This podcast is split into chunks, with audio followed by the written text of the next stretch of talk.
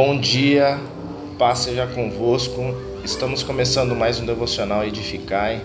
Aqui quem fala é o pastor Wagner Nascimento e o nosso devocional é sobre o livro de Levítico, do capítulo 14, do versículo 1 ao 32. Lei acerca do leproso depois de sarado. Levítico, no capítulo 14, do versículo 11, diz: E o sacerdote que faz a purificação apresentará o homem que houver de purificar-se com aquelas coisas perante o Senhor, à porta da tenda da congregação. Amados, o livro de Levítico, em seu capítulo 14, traz como premissa maior o estabelecimento dos sacerdotes e das ofertas, a qual nos é mostrado a lei de pureza e impureza e seus procedimentos aos curados. A pureza era considerado um meio para que as pessoas pudessem se aproximar de Deus e permanecer em bom convívio com a comunidade. Com base nessas informações, se cremos que Deus é o mesmo ontem, hoje e será eternamente, é possível compreender o porquê hoje tantas pessoas possuem resistência com os sacerdotes locais e a comunidade local, mesmo diante de inúmeras provas irrefutáveis de testemunhos e vidas transformadas e curadas pelo poder de Deus. Talvez a resposta esteja na falta de pureza em seus corações, em suas palavras, em suas ações, em suas escolhas em suas decisões, pois seus corações estão em Israel, mas eles não possuem a aliança de um verdadeiro israelita, em quem não há dolo.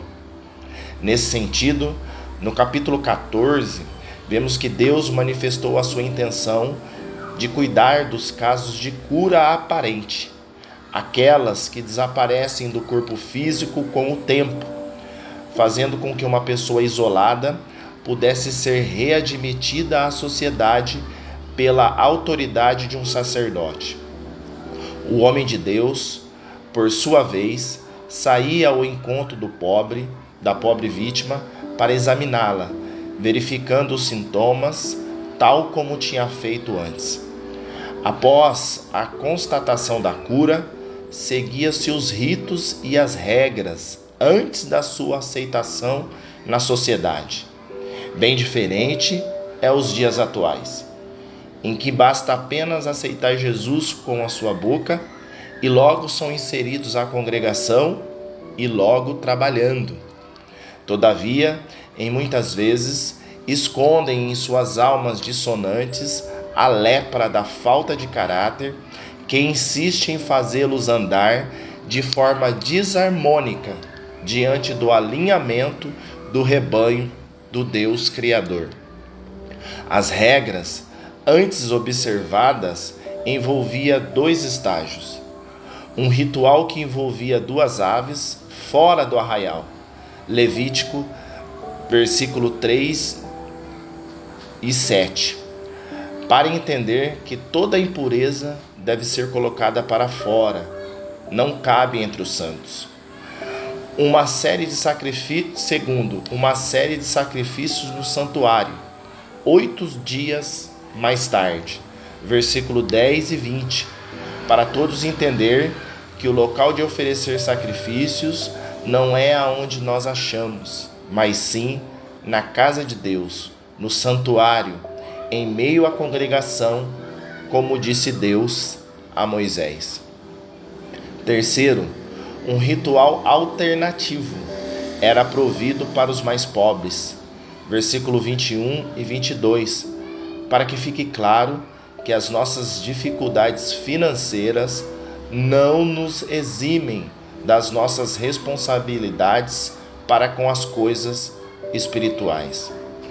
Dessa forma, conforme descrito no versículo 11, o sacerdote traz o homem purificado à porta da congregação Ali é dado o décimo segundo dos 19 passos necessários. Em ato contínuo, prossegue o processo da purificação da vítima de lepra.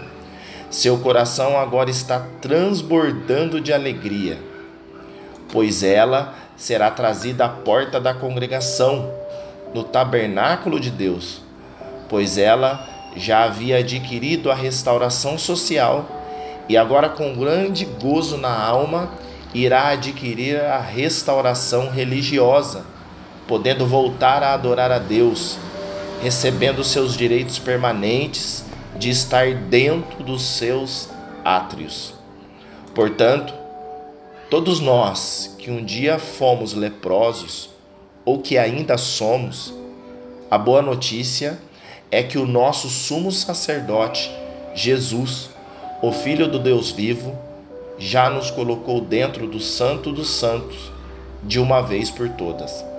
Então, limpe-se, purifique-se com as suas palavras de vida eterna e beba da água da vida que jorra para a eternidade.